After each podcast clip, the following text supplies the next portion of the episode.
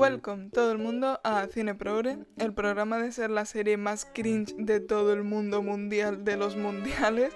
Es que si no habéis leído el título de este podcast ya sabéis de qué serie estoy hablando con solo decir esto. Lo cual igual no es una buena señal. Es que yo ya estoy dudando como siguen el cómic, no sé si lo están siguiendo y ya está o si se están dando cuenta que todo el mundo dice que es una, una serie que ya que da mucho cringe pero no hacen nada porque realmente le está dando publicidad el que de cringe, porque cuántos vídeos de YouTube habéis visto cringeando con esta serie. Es que es increíble. Yo no sé ya por qué, por tiro van los productores, porque en fin. Evidentemente estoy hablando de Riverdale porque realmente fue que, como han sacado ahora una temporada nueva, que me raya un montón porque sacan una temporada en España y justo cuando están sacando la siguiente en Estados Unidos. Con lo cual hay gente ya de aquí que está viendo las de allí si puede por otro lado, pero aquí en Movistar ha salido, no sé cuál es, la verdad, iba a decir la quinta creo, pero no estoy segura.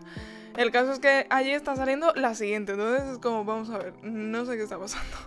Pero bueno, el caso es que la estaba viendo y pensé, ostras, pues de esta serie no he hablado nunca y realmente quitando todo el cringe ese que da, realmente tiene mucho de qué hablar. Y después pensé, no tengo nada para Halloween, porque estoy haciendo, sí, los vídeos normales de que ver en Halloween, y de hecho la mencioné en el vídeo del domingo, y sin embargo he dicho, y no tengo nada, o sea, de ningún podcast de Halloween como tal, y digo, pues ya está, esta va a caer, porque es lo más similar que tengo para hablar de ello, y voy a empezar, no sé ni por dónde empezar, voy a empezar por lo que viene mm, cronológicamente del inicio, que de hecho, puede ser que este sea el primer episodio. Si no es el primero, es el primero y el segundo. Pero es que me suena mucho que sea el primerísimo. Porque ya se ponen con muchos clichés. ¿Qué pasa? Que los reconocen. Vamos a ver. Para situaros, que no, que no hayáis visto la serie, está la típica animadora mala, por supuesto, la animadora es la mala. Y sale la chica más tranquilita, no sé qué, muy tímida tal, y el amigo gay. Y va a decirle eso. No es muy cliché tener un amigo gay y le dice el amigo. No es muy cliché ser la animadora mala o algo así le dice. No sé lo que le dice, pero una cosa así. Y digo, pero vamos a ver, ¿qué es esto? Pero es que después, bueno, voy a decir nombre porque estoy aquí. La animadora, para quien no habéis visto la serie, para quien la hayáis visto, pues bueno, sabéis de quién estoy hablando. La animadora es Cheryl, obviamente el, amigo Kevin y la otra pues Betty. Y después Betty cuando va con Verónica a hacer como la prueba de las animadoras, también lo típico, que la outsider por así decirlo, que no quiere que como siempre ha estado como al margen de todas las cosas sociales y no sé qué, pero llega la amiga que es súper guay y venga, vamos a hacernos animadores porque nos hace muchísima ilusión. Porque al parecer en Estados Unidos ser animadora es lo mejor que te puede pasar en la vida. Ser animadora de instituto, ¿eh? Porque yo le tengo muchos respetos a los animadores de competición. De hecho es que justo vi, el, oye, me estoy metiendo ya en los podcasts, muchas cosas personales, me estoy dando cuenta, pido disculpas, pero es que el otro día Vi, no sé si seguís a Niall Wilson, que os acordáis que hizo un podcast, ¿cómo se llamaba? El de... Mm, ah, este, The Silent Battle. Es verdad que es el que hizo él, que él es youtuber, o sea, era un gimnasta, eh, pero se ha retirado y, comenté eso del documental y tal, pues el otro día estaba ahora como probando distintos ámbitos de, deporte y ha probado como, la verdad es que ha hecho muchas cosas, me están gustando mucho esos vídeos, por eso lo estoy recomendando más que otra cosa. Y el caso es que el otro día probó como em, de animadoras, si fue un grupo, un equipo de animadores aprender los stands que hacen estos y tal. Y también si habéis visto Cheers en Netflix, es que me encantan los animadores, de verdad. Pero los animadores bien, los animadores que lo hacen guay. No estas que se pone a bailar y dices, mm, bueno, no vamos a dar comentarios. El caso a todo esto, que están haciendo la prueba y le dice Cheryl, es que soy... Porque Cheryl, en realidad esto se plantea fatal porque es como que en el primer episodio Cheryl está contra... Es eso, es como la mala y está como metiéndose con Betty y tal, y eso nunca vuelve. O sea, literalmente de eso nos olvidamos todos por completo. Yo me estoy acordando ahora mismo porque lo estoy diciendo, que siempre que Betty dice, no, es que Cheryl conmigo, no sé qué, porque no le gusta, porque mi hermana sale con su hermana y no sé cuánto, y eso, esa trama sí que vuelve, pero el que a Cheryl no le cae bien Betty, es como que sí, pero no en el sentido este que lo quieren poner de instituto. No, lo quieren plantear como, ah, la chica mala del instituto. Y eso no vuelve. Eso lo que pasa es que simplemente es mala en general, pero no porque, yo que sé, es que lo hacen muy raro. El caso, a todo, Dios mío, seis minutos, no, cinco llevo. Que les dice que, que son, no sé cómo les dice la verdad, que son muy modositas básicamente. Y y Verónica dice, no, espera, es que no hemos acabado el número. y se da un beso. Y un beso un poco no consentido, la verdad, porque Betty está como, what the fuck, bitch, what are you doing? Es como por la cara le da un beso. Y dice Cheryl, otra vez que además la ponen siempre a ella como para señalar estos comportamientos, porque dice, eso ya es muy de los 90, no sé qué, lo de darse un beso de dos chicas. Y digo, es que sí, es que son todos... Mm, pecha de clichés sin ningún sentido y lo reconocen. Que yo creo que ellos se piensan que si los reconocen ya no es malo, ya está justificado que los pongan. No, spoiler, no. Siguen siendo clichés absurdos, la verdad, pero bueno. Esto, en fin, tal. Después tiene... Esto es complicado porque el humor de esta serie es muy curioso. Voy a hacer ya el super spoiler porque este era primer, segundo episodio. Ya si queréis ver la serie, yo creo que a estas alturas de la vida, que no la hayáis visto. Y, es que tampoco es una serie que diga, ah, spoiler. o sea, quitando los spoilers fuertes de mm, quién es eh, Capucha Negra, quién no sé qué, quién mató al, al hermano de Cheryl, no sé qué. Aparte de esos spoilers súper fuertes, cosas que pasan así pequeñitas, tampoco pasa nada. Y el caso, pero bueno, lo voy a hacer por si no queréis escucharlos. Llega un punto de esta serie. no preguntéis cómo llega eso, porque es que quien no la hayáis visto y estáis escuchando este podcast, o hayáis visto algún vídeo de esto comentando lo cringe que es Riverdale, es que flipáis. Cuando se saca, cuando la estamos viendo ya decimos, ¿qué es esto? Cuando se sacan las cosas de contexto, en, la primera temporada, la primera temporada va de que el hermano de Cheryl se muere, ¿no? Lo, asesina, mejor dicho. Y va de ese misterio. Y la primera temporada parece normal. Pues llega, me parece que es en esta que estoy viendo, me parece que ha sido en esta quinta o la, la anterior, la cuarta, o no sé cuál estoy viendo, la verdad, así que o no esta o la anterior. No sé cómo llega a ese punto que, que, que Cheryl como que criogeniza al hermano. Vamos a ver si nos entendemos. Estilo Bates Motel. ¿Habéis visto Bates Motel que tiene? Es que no puedo más porque estoy haciendo Que tiene a la madre como congelada para que se, y se imagine que está viva. Bueno, pues Cheryl no, se sabe que... O sea, quiero decir... Cheryl es consciente de que el hermano está muerto y no sé si eso es peor porque en Bates Motel es como que el niño, Norman, como que congela a la madre y en su cabeza ella está viva. Pero es que aquí es como Cheryl sabe perfectamente que está muerto y aún así lo, me parece que lo congela. Ahora estoy dudando si hace otra cosa, pero el caso es que está ahí el cuerpo, ¿vale? me parece que lo criogeniza y coge para que esto em, estoy haciendo esto contexto para enseñaros el humor que tiene esta serie, ¿vale? Porque es que es muy fuerte. Perdón, no puedo parar de reírme. Está ella, ahora entra en a las animadoras porque es que ya sí que se están flipando porque ahora han puesto siete años después y entonces ahora son profesores ellos. Y coge y está entrenando a las animadoras y se pone a decirles, están como corriendo en círculo y dice, venga que estáis, no como algo así como, id más rápido que estáis más paradas que mi hermano criogenizado, algo así dice, es que no sé exactamente qué dice, a ver si lo encuentro, es que me parece que lo voy a encontrar pero, pero en inglés, pero bueno, si no, si lo encuentro de alguna manera os lo pongo porque es muy fuerte esto. Eh, en fin, que dice algo de eso y dices, ¿qué está pasando? Y el humor va todo el rato así. Y eso no lo quiero criticar porque yo sabéis que siempre defiendo mucho el humor.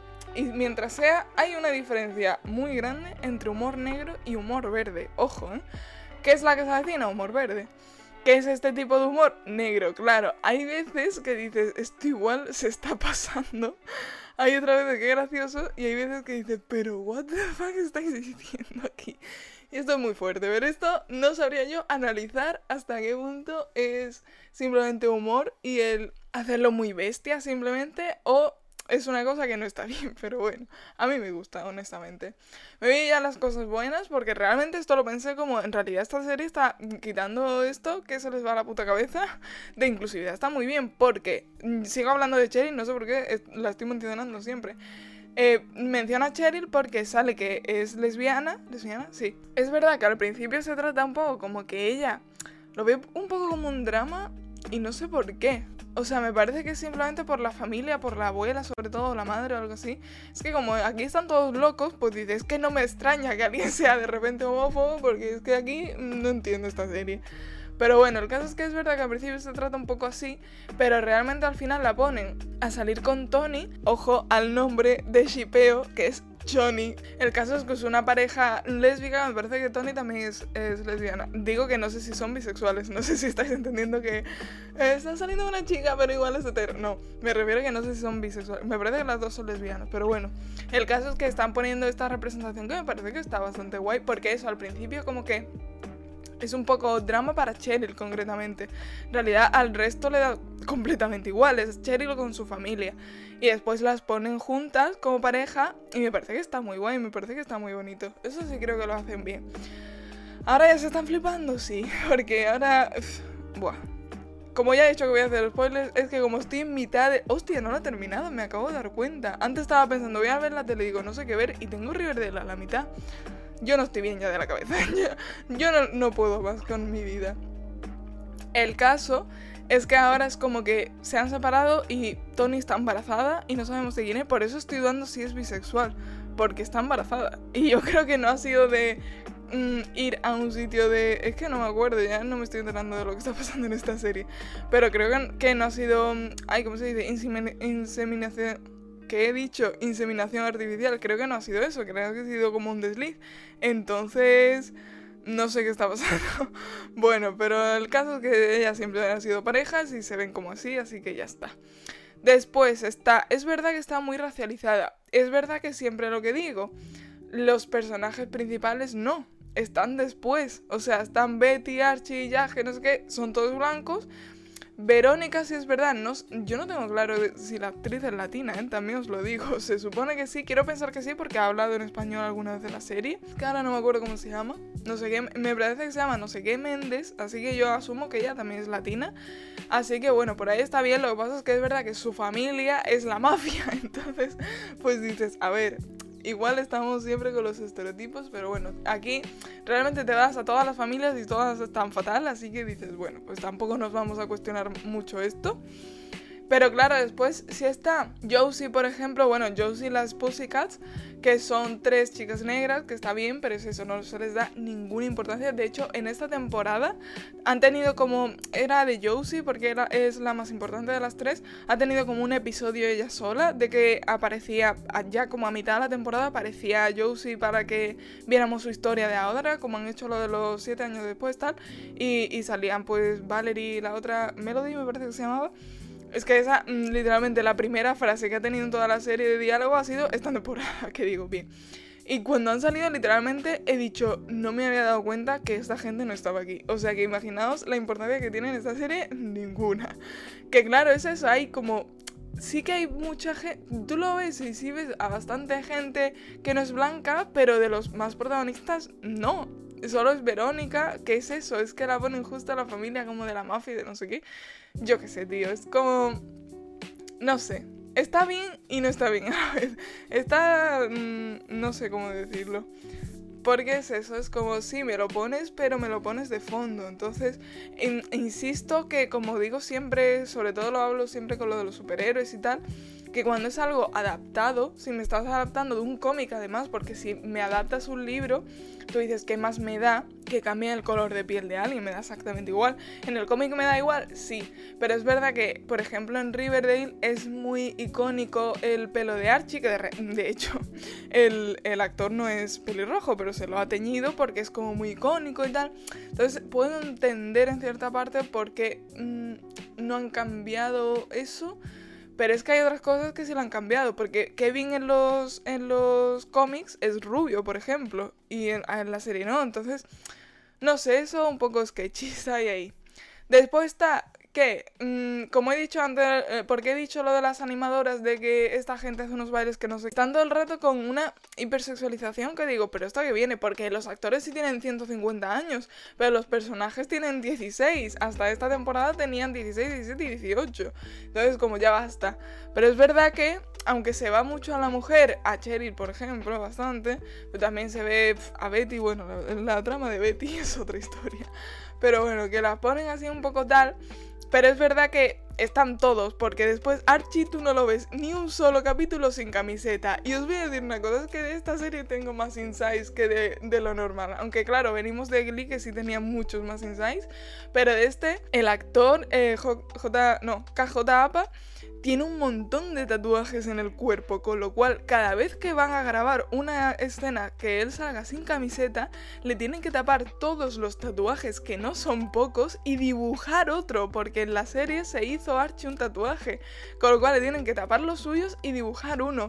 Y yo digo, con el trabajo de maquillaje que estáis haciendo ahí, ¿En serio es necesario que se quite la camiseta todos los capítulos? Es que es increíble, porque no hay un solo capítulo que salga con la camiseta puesta durante todo el episodio. Es que digo, pero, pero ¿esto qué es?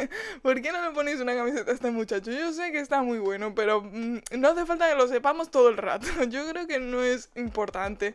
Es que es increíble, os lo juro que mm, no, no tiene ningún sentido. Entonces, claro, tú dices ¿Hipersexualiza mucho a las muchachas? Sí, pero también Archie, pues sí. Entonces, pues aquí tú dices, es que estáis teniendo un problema distinto, esto no es machismo, esto no sé lo que es. No sé, no quiero decir que es pedofilia, porque insisto que eso, los actores tienen 20 y pico años y se nota muchísimo, pero igualmente es como podéis dejar de poner a todo el mundo en sujetador y sin camiseta porque yo creo que ya estaría. Esto ya estaría. Yo había dicho que iba a ir por las cosas buenas y por ahora todas están siendo malas.